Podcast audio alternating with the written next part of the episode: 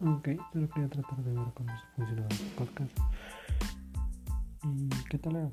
¿Qué tal esta función de música, audio y